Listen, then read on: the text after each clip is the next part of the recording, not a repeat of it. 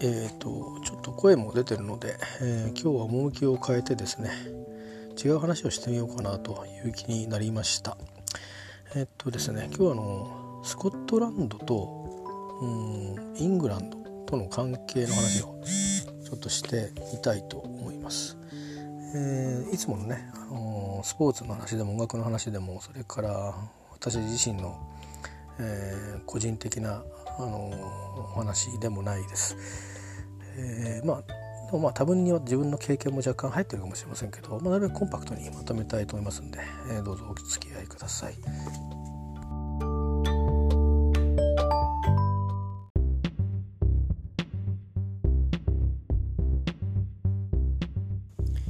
はい、えーと、今日はですねスコットランドの話をしたいと思いますちょっとリハビリを兼ねてと左脳を動かしたいかなと。えーとですね、今日はあのー、これまでの私の経験とそれからいろいろ詳しい方々が教えてくださったこととかそういう方たちと会って感じたことに加えてですね一応話の骨格は、えーと、ちょっと5本をですね元にお話をさせていただきたいと思います。だから引用する本があります、えーと、きちんと理解するイギリスの歴史という本ですね、えー、とこれ川出書房新社合ってますかねえーと、内藤博文さんが、えー、書かれた著作でこれなかなか良くてですねなんでかっていうと,、えーと、時代の終わりがどこで終わってるかっていうとこの語りの終わりがですねちょうど、えーと、この今のブリグジットの、えー、2016年それをブリグジットを決めたというところで終わってるんですね。でまさにそこからが今リアルタイムで私たちがあのこの何年か経験してきて見てきてるところになりますしこれから見ていくところになるのであのなかなかいい本かなと。でしかもこれはそんなに堅苦しい本じゃないです。多少あのあのテーマごとになってやってるので、うんと、年表上表的にね完全な年表表的にとか誰々の、えっと、人がこう前にできたり後でできたりとかってこともあるんですけどでもまああのあんまりなんだろうその歴史書とかが苦手な人でもえっ、ー、とあそういうことなんだっていうふうに思える部分があると思います。若干その個別の革命のなんか名前とかがなんだっけこれ世界史取ってないか分かんないやとかっていうのはあるかもしれませんけどでもまあえっ、ー、と一つのねあのこの UK のあの大掴みにする意味での歴史を覚えるっていう意味でもこう役に立つ本だと思うんでこれ一冊持たれてるとイギリスのことのなんかちょっといろんなこと起きてくるバックの文化を理解するには意外とねたかだかこれぐらいでこんなに内容の詰まった本なかなか珍しいなと思ってるんですけど、えー、税別で780円ですからまあ今だと10%かかってもうまあね1000円同追が来るんですけどこれ全部覚えたら1000円以上の価値は1000円どころじゃないですね多分ものすごい価値あると思いますよ。えー、あのヨーロッパの歴史も結局これこの後あのこれをね読んであれ？と思って調べるとヨーロッパの歴史も調べることになるしもっと言うとローマ時代の歴史も調べることになって 結果的には多分アジア以外の、えーと、いわゆるそうですねヨーロッパ側の歴史をほぼほぼ網羅しないとつながんなくなっていくことになるんですけどねまあでももちろんそれはこの本だけでも理解してイギリスだけのことを理解するんだったらこの本だけであのほぼほぼ大掴みできますのでおすすめします。ということで、えーと、まずスコットランドですね、えー、なんでその話をしてんのかというとこの週末ですねあのデモがあったんですよ。でそれは何を求めてるのかというと別にあの他の国のところみたいにですねもう身に迫ってえー、来てる何かをこう今まさに身を挺して暴発するという感じのちょっとそういう意味では武装蜂起とかいう感じのデモではなくてですねそこまで切羽詰まってはいないって言ったら怒られちゃうかもしれませんけども、えー、そこまでちょっとあのシビアなものではないんですが、えーと、スコットランドは2014年に、えーと、UK からの独立を、えー、問う国民投票を1回やっています。これはあのキャメロン首相がですね元選挙公約にしていたものだったと思いますけど確か、えー、かあもしくはあブレアさんかな。ブレアさんだったのかな、えー、まあそういうことで、えーまあや、やったんですよ。そしたら、えーと、反対55で否決されたんですね。でまあそれをどういうふうに評価するかって話と今日はしません。僕もできませんので、えー、まあいろいろね触りもありますからね。で今回はそのもう一回やろうと、うん、もう一回やってほしいと。やるべきだということで、えー、まあね志を同じにする人はぜひ集まってほしいみたいな感じで呼びかけがあって、まあ、ジンバラで、えー、まあこれちゃんと多分ちゃんと統制取れたデモなのであの多分道路使用許可とかいろいろ出してると思いますけどもあのロイヤルマイルといってですね、えーと、エジンバラ城からホーリールード宮殿っていう、あのー、ずっとエジンバラ城は高いところに、まあ、お城の常ですけど高いところにあってそれをぐーっと石畳の道をずっと下っていくと一番下に、まあ、あの宮殿があるんですよ。それはまあ王族の宮殿です。で、まあ、その今はその近くにスコットランド議会もあのあるんですけどね。ちょっと僕はそこまで現地に本当に近くまで虹寄ったんだけど時間の関係で行ってないんですけど、えー、しかも下まで降りてあの途中で引き返したんですけどね道が細くなるところでね。えっ、ー、とまあそれで今回はそのホーリウッド宮殿から、えー、ずっと市市街までぐーっと上にあの上がっていくような感じでデモをしたそうです。でただ実際ど他の道いっぱいありますんでねその後。それだけで終わったのかどっかに集まってみんなでこう何か決起したのかそれはちょっと分かんないです。ちょっとフォローをまだしていないので。ただそういうことがあってということで要は2回目のえーと、その国民投票ですね、えー、UK からスコットランドが独立するという投票をねやってほしいという動きがちょっとあの賑やかになってきたというのは注目すべきかなと思って取り上げてる次第です。あのこの話自体はそれこそさっきの歴史書の話じゃないです歴史書というかガイドブックの話じゃないですけどあのブレグジットと出てくると同時に語られる話なんですよね。なんでかっていうと、えー、ブレグジットの投票した時に実はスコットランドの地域だけは反対のが多かったんですよブレグジットに対してだから残留支持派なんです全体としてね。なかなか難しくて残留 UK EU には残留するべきであると。でそれは UK としてってことじゃないですか。じゃあ独立しないの？ってじゃあいや独立はしたいんですよっていうあの人がまあ45%はいたということですね。55は反対なんで。だけどその45も55も、まあ、ガッチャンコした状態では EU にいたい。すなわち、えー、とその EU から抜け出た UK にはいるつもりはないよと。いうことなんだと思うんですよね。あの、まあ単純な数学的な解析を試みるとすごくシンプルな、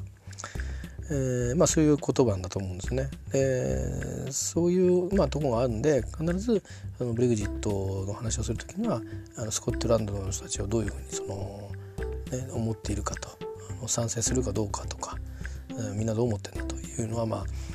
と出てきますね。当然あのウェールズとか他の地域の人たちにもあのあの特に北アイルランドなんかはアイルランドという EU 圏と国境を今でも接していて今までは EU だったんであのあとは構想のね歴史があって。え、紛争歴史があってそれがそのまま EU ということでいろいろあの話を進めやすくなって、えーまあ、結果的にはまあまあ和平というかねを実践実現したところが、えーまあ、別の国ということになればあのまあ本当に国境を明確に引かなきゃいけないしここ管理が本当に復活することになるわけですよね。人物金の移動が自由ってわけじゃなくなるんで。だけど今それをやるってなるとどうやってそんな急に戻すんだという話とそれやんないとあの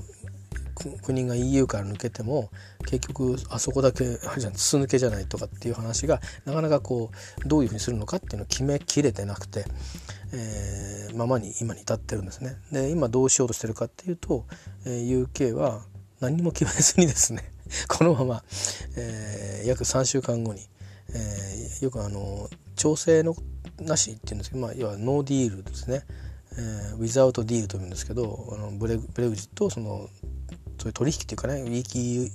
EU との、えー、取り決めなしにもうはい抜けちゃいましたっていうことに、えー、ななっちゃうという公算が非常に高まってるということなんですよ。でそれをえーと、やりたいがために、まあ、あのボリス・ジョンソンさんメイさんの後の選ばれた保守党の、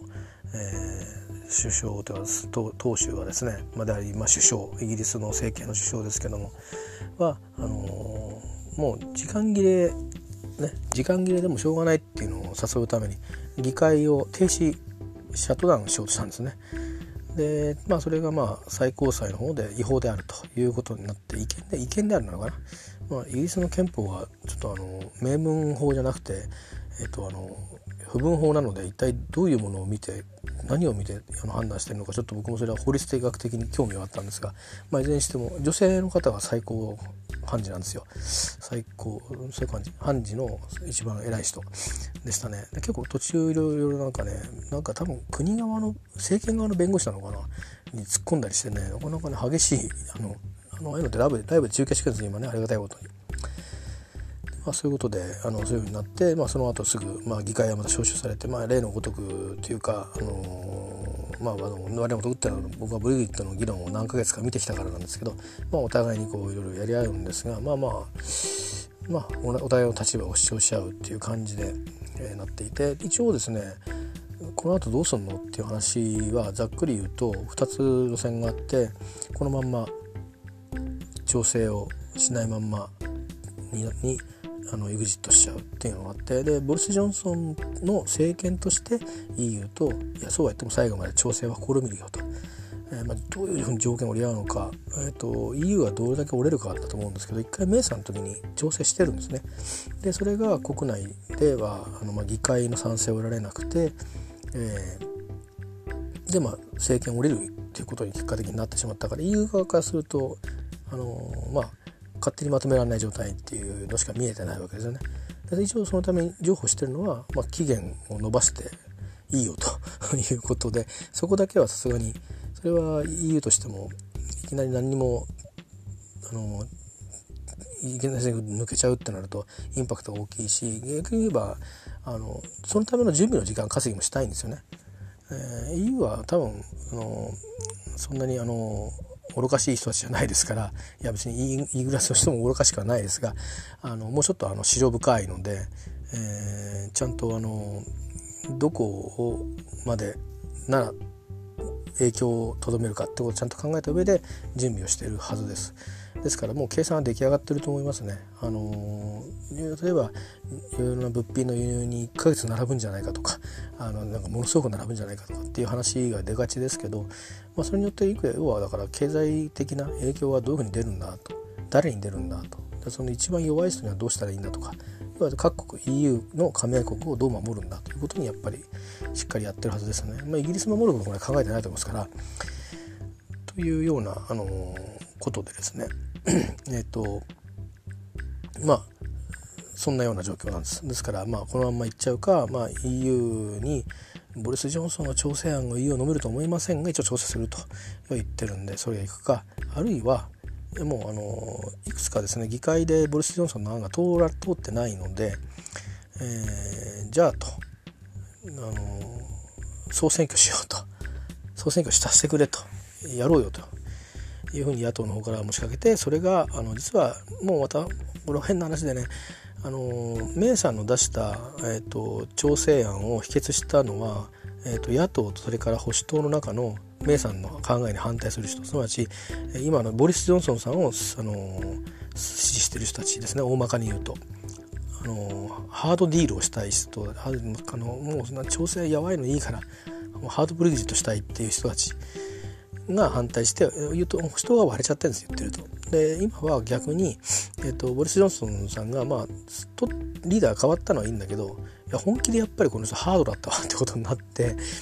与党保守党の、まあ、どっちかといえばちょっとこう融和路線的な人たちですよね、えー、旧あのメイさんに近かった人やあるいはボリスさんちょっと距離を置きたい人が反対してるんで議会がやっぱりその完全に保守党が多数派を取れないだからもしかしてその総選挙をった時にあの賛成してそれがあの総選挙始まるかもしれないです。でそのタイムリミットがそろそろ来るんですよね。あの総選挙2週間ぐらいかかるらしいんで。で多分そういうのがあればその時に多分離脱期限を延ばすっていうことを多分もう一回 EU と掛け合うんだと思いますよ。その新しくできた政権が。だから新しくできた政権っていうのはじゃあどこなのっていうのはまた微妙ですよね。保守党の新しいその政権になるのか、えー、と野党があの今野党っつっても別に労働党だけが多数派ではないですしそれからこの問題を最終的に解決していくにはやっぱり北アイルランドの政党などがとのやっぱりこの連携は欠かせなかったりとかそれからましてや今のスコットランド。ね、独立するって言ってるんですからね。言い出してるんですから。あのー、でこれは今その独立するっていうのは言ってるのはちょっとこう揺さぶりがああると思うんですよね。実際にそうしたいっていう人たちが活動してるからそうしたいんだと思うんですけどこういった国内状況を見て今だったらこういうふうに言うとあのまた国内的にも取り上げやすいんじゃないかっていう多分計算は多少あるんじゃないかなって僕は勝手に思ってますけどね。あのまあ、イングランドの人でスコットランドともゆかりも商売のつながりも全くない人がどう思うかちょっと僕も分かんないです。どういうスタンスをイングランドの人って示すのか、えー、ちょっと分からないんですけどだしもちろんスコットランドの人で55%前回の投票の時にあの反対を票残留を選んでるっていうことは反対じゃないんですよね。残留っていうそこの選択の違いの重みがあると思いますね。あの独立できるものは独立した方がいいんでしょうね。多分もともと独立国なんですから。で経済的にも立ち行くんだったらそれはそれでいいんでしょうね、えー、だから多分まあ残留じゃなく独立したらきっと EU に加盟するんだと思うんですけど、えー、ただまあそれがねどんなそろばん管理になってるかっていう根治的にですよ。それは分かんないですよね。でそれからまたこのブレグジットと同じで抜けるなら抜けるなりにいろんなその軍事基地の問題や北海油田どうするんだとか海油田も別に今ありますけどあれがあと何十年何百年持つとかっていう計算からしたらねもらったからといってそれに頼り切っちゃっていいのかとかもあるから結局のところはやっぱりそのしっかりとしたせんあの見積もりがねなくちゃいけないんだと思うんですけどまあまあこのタイミングでできてるっていうのはやっぱりそこまでこう待ってたっていうことですよね。だからどっちに行ったって自分たちにも得になるっていうことで活動家の人たちは考えてるのかもしれないですけど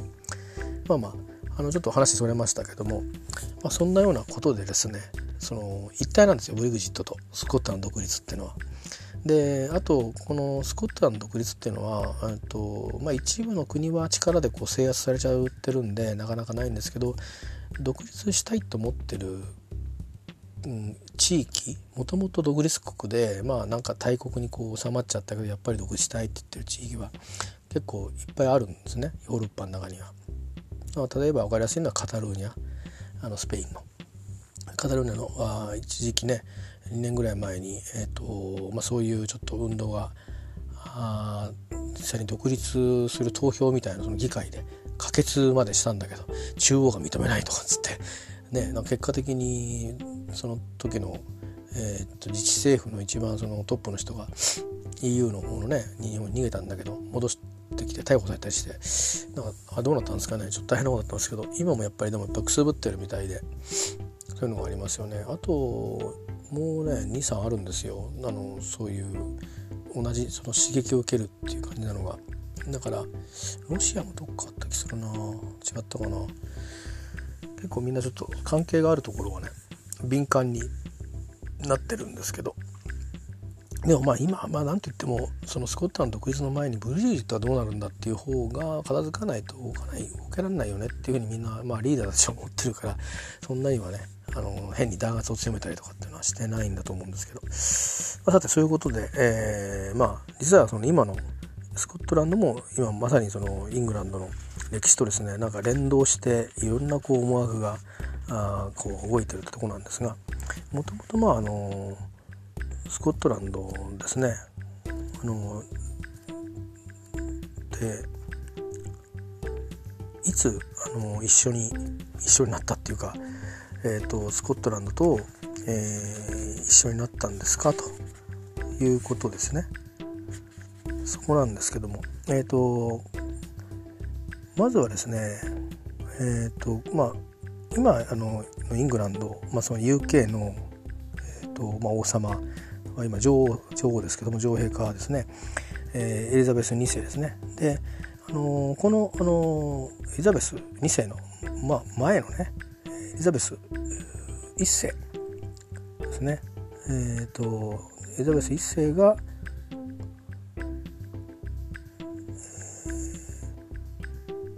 1500とですね58年から1603年まで。これだから江戸時代が始まるぐらいですか？ですかね。ちょっとはっきり分かんないですけど。まあまだあの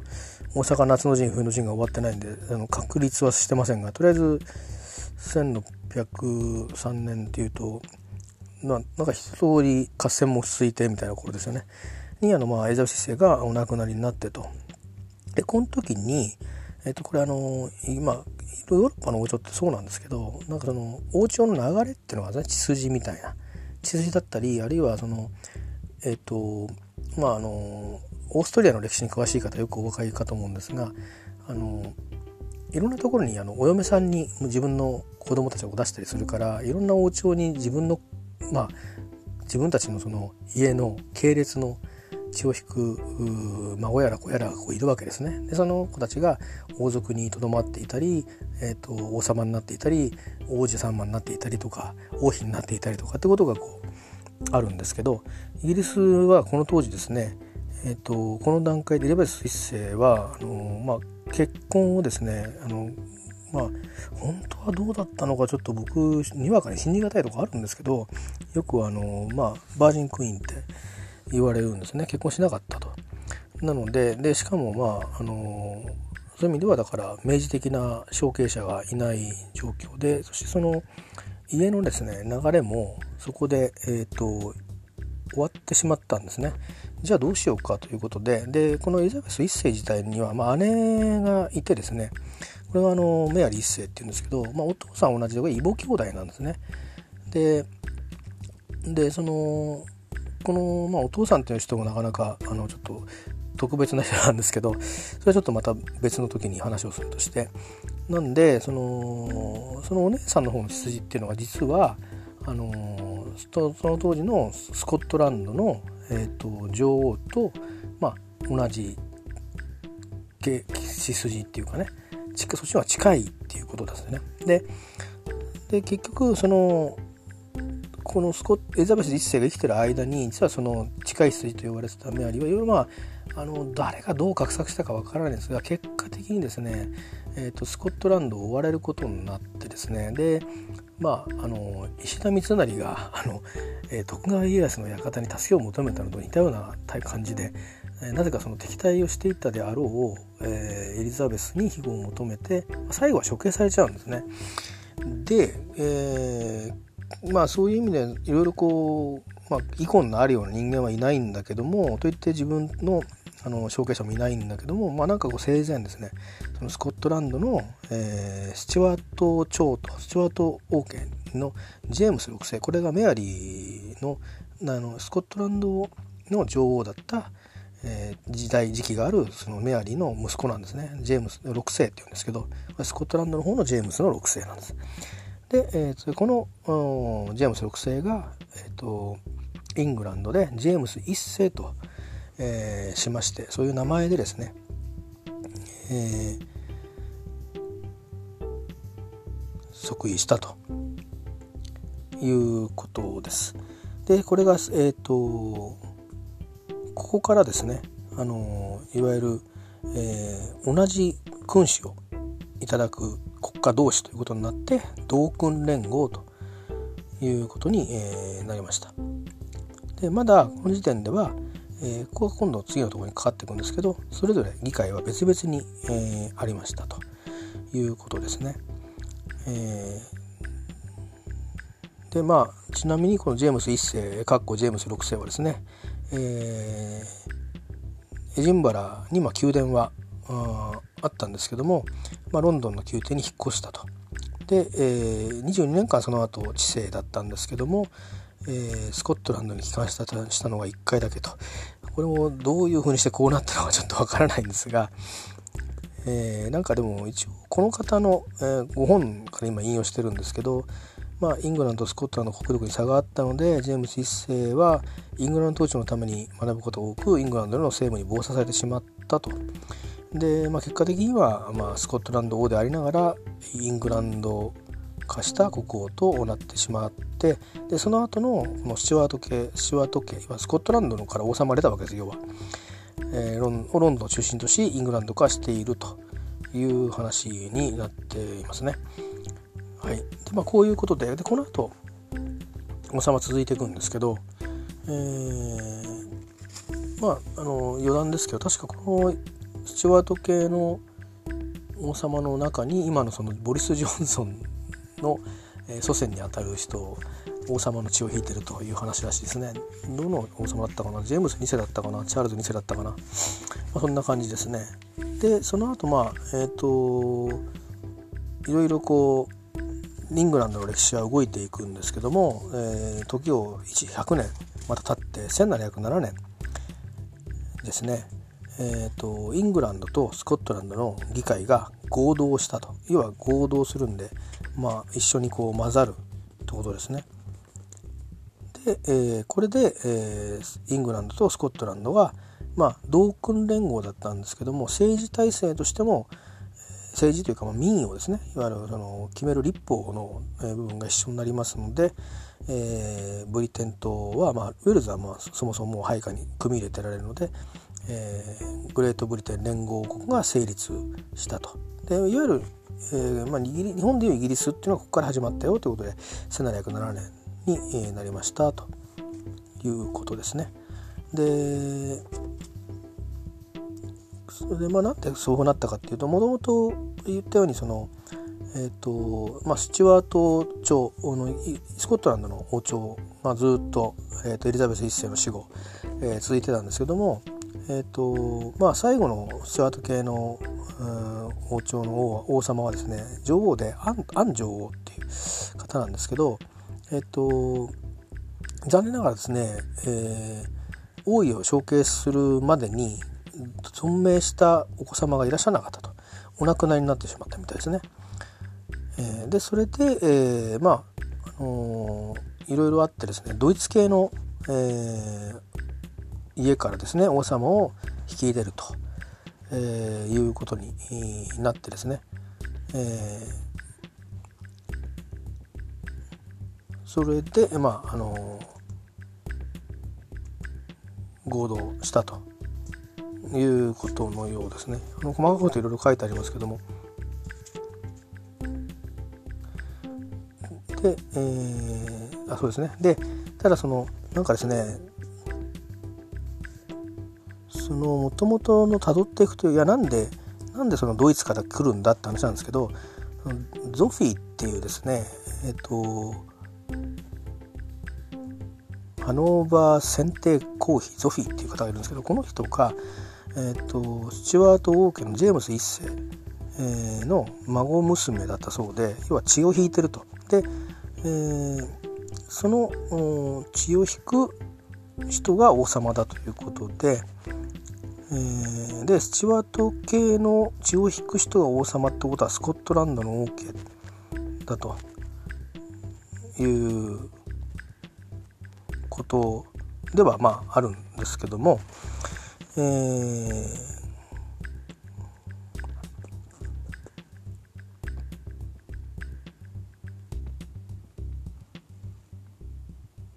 うん、そうですね。えー、で、あのー、そうスコットランドの方の違和感っていうのは、えっと、もともと同訓連合をしたのは、えっと、スチュワート系の王家が、まあ、イングランドの王家でもあるから連合を組んでたんであってあの要はもうこれで途絶えちゃうんだったらもう縁はないよねと。いうことでまあもうスコットランドはスコットランドとして独立すればいいじゃないかと。いうことに、えー、な画策もですねこの時に同時に走っていたという話が書かれてますね。えー、で、えー、まあこれを誰がどう、えー、いうふうに動いたのか分かりませんがそうなっちゃうとこれまたねせっかく統治をしようとしていたイングランドとしては都合が悪いのでじゃあもう議会は一緒にしちゃおうと。でもこれでもう政治体制というかねもうもう民意はこういうふうにして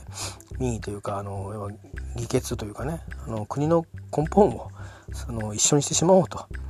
いうことになって、えー、いろいろあって、えー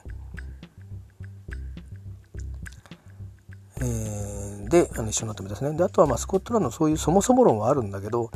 えーと、同婚連合って言ってるだけでなんか別に完全になんかその全部がイングランドにあの握られてたわけじゃなくてそれぞれにあの政治や経済をやってたみたいなんですよね。で、えーと、スコットランドはあ、まあ、海外進出に失敗して経済的に窮していたということもあって、まあ経済的優位みたいなもので多分いろいろとこれやんないとこれ損するよとかこれやってあげるよとかいろいろあったんでしょうね。でいうことやあとはその後ろ盾が、あの、フランスだったんですけども、えー、フランスがですね、あの、まああのなんていうかな、あの地位をですね、あのヨーロッパにおけるその地位も、えーと、弱くなってると、まあ、スペイン軍スペインとの戦争で負けてるのかな。なんかそんなようなこといろいろこうあって、えーとまあ、そのイングランドが常にそのスペインとかフランスとかっていうのとスコットランドの間の、まあ、間でですねいろいろこうにらいろいろ睨みながらあの政権っていうかねあのその王様王朝も含めて運営をこうせざるを得なかった時代なんですけども、まあ、あのそういう、えー、ことでですね、まあ、結果的には議会を一つにしてしまえばあのいろいろ問題があるけどももう本当にこれで一つになるよねっていうことで、えー、そういうふうに、え、なったと。で、えー、ただ実際その議会行動というのはですね対等合併というふうに、えー、まあなんだという話をしていたんですけど、えーと、比率みたいなもので言うとかなり差があったみたいでですねいわゆる庶民今のコモンハウス・オブ・コモンの方ですねはイングランドウェールズの議員が合算ですね。多分最初からガッチャンコになっちゃってるんで513人に対して、えー、スコットランド選出の議員は45人と約10分の1にもいかないという感じですよね。まあこれ元はですよあの王様を出してた 国なんだけどもということですよ。発言権がだから10分の1未満なわけですね。えー、それから貴族院のまあもちろんあの貴族院の定義は若干だんだん変わってはくるのでこの時と今とちょっと違うとは思うんですけど、えっと、まあ一応貴族はいましたのでスコットランドにも。でイングランドウェールズで110人だったんだけどもスコットランドの議員は16人とまあ10%でやや多いですけどもまあ過半数になんか席巻するような同訓連合と言ってた割にはですね、えー、ない感じですねなんかもしかしたらなんかこうえー、とどうしてこの比率になったのかちょっと分かんないんですけど納められる税金の差だったのかちょっと分かんないんですけどえーまあ、発言力が小さくなってイギリスを変えるほどの意味は至らなくなってしまったと。で、えー、これでまあ結果的にはあの完全にイングランド、まあ、ウェールズもですね実際はもうイングランド多分これ内訳をかん見ればウェールズ出身というかウェールズ枠みたいので言うともっと少なかったんでしょうから、えー、そういうふうに、あのいうことでですねまあイングランド主体のまあ、合併がですね、えー、統一が行われたということですかね。で1707年に、えー、ふうになりましたと。でまあその後ですねえっ、ー、とジャコバイト放棄など、まあ、1745年、えー、ですねあの、まあ、1689年あたりからあったらしいんですが最大の放棄になったのが、えー、1745年のでまあ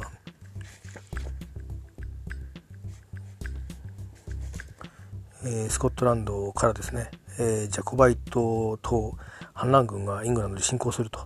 いうようなことを、えー、もうしたりしたわけですけども、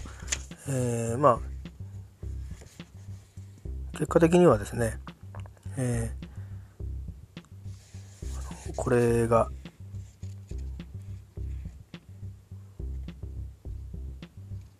ハイランドクリアランスといって、えー、ハイランドの住人たちを居住地から追い立てて、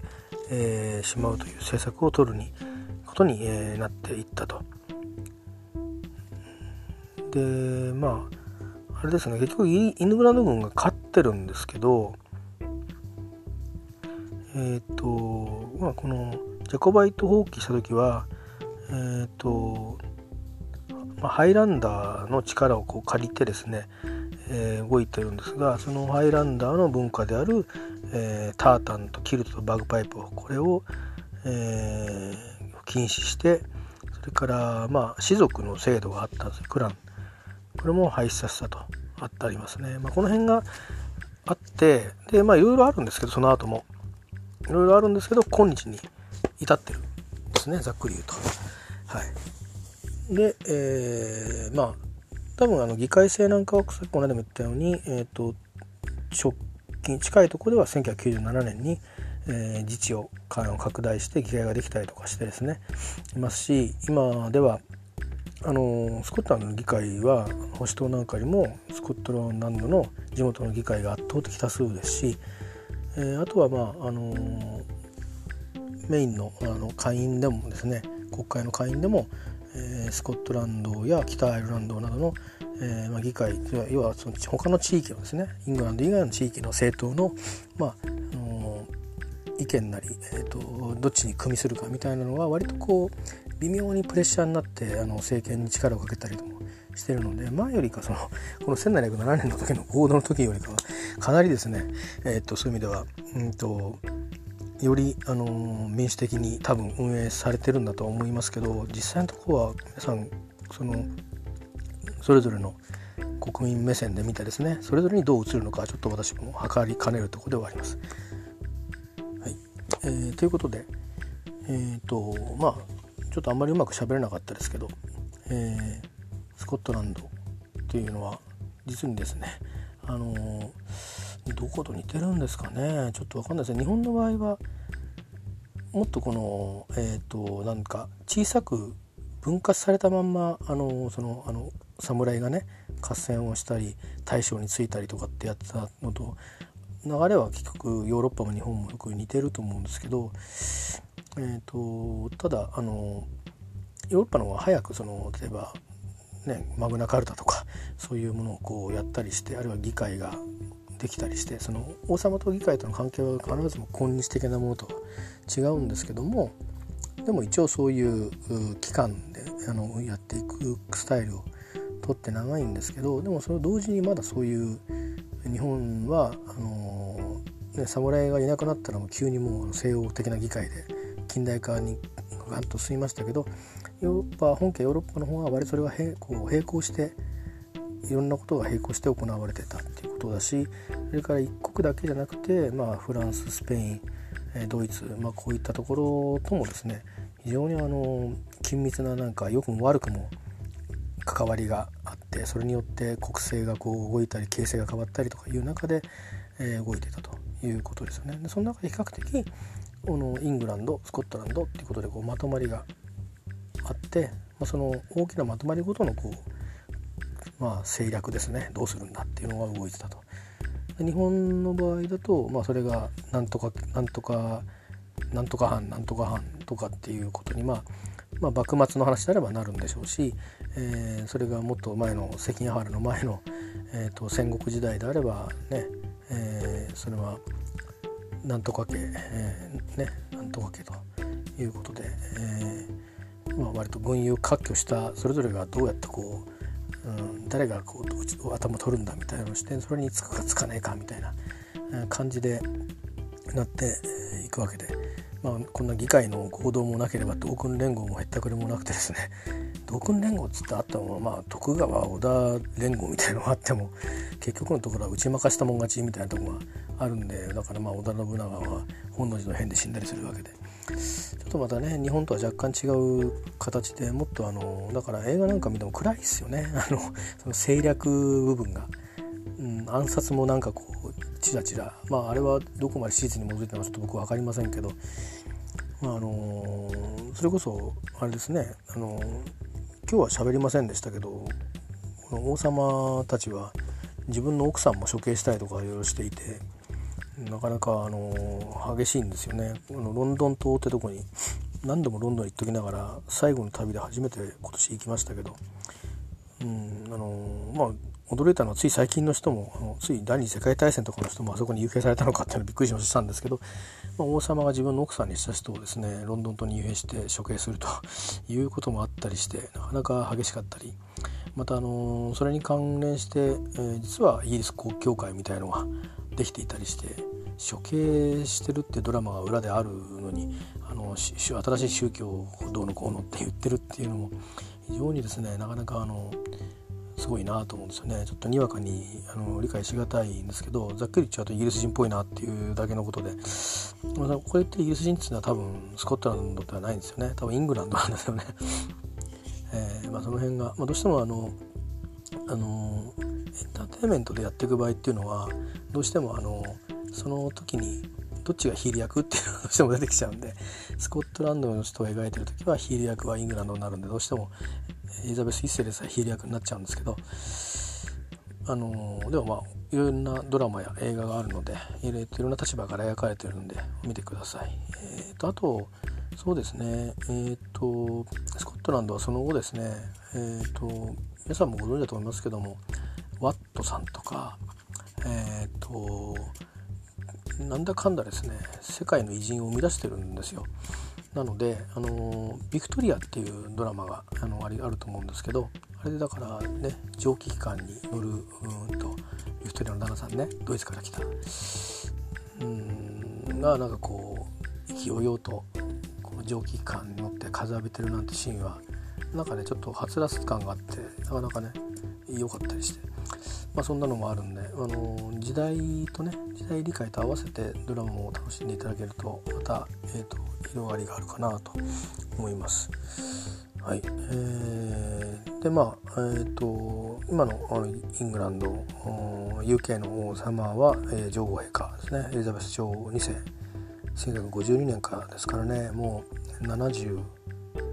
年ですか、えー、ですよね7077年合ってる？70今2019年えっ、ー、と67年か。すごいですね。確かにあの数年前にあの7年前にダイヤモンドジュビリーってね2012年にやってましたから67年ですね。あと3年で70年ですよ。ものすごいですね。当にあのなかなか長生きな家系なんですかね。この今の今何朝なのかな。あのあれですね。ジョージ5世からまた王朝名を変えてるんですね。ちょっとまた皆さんまたネットかなんかで見てください。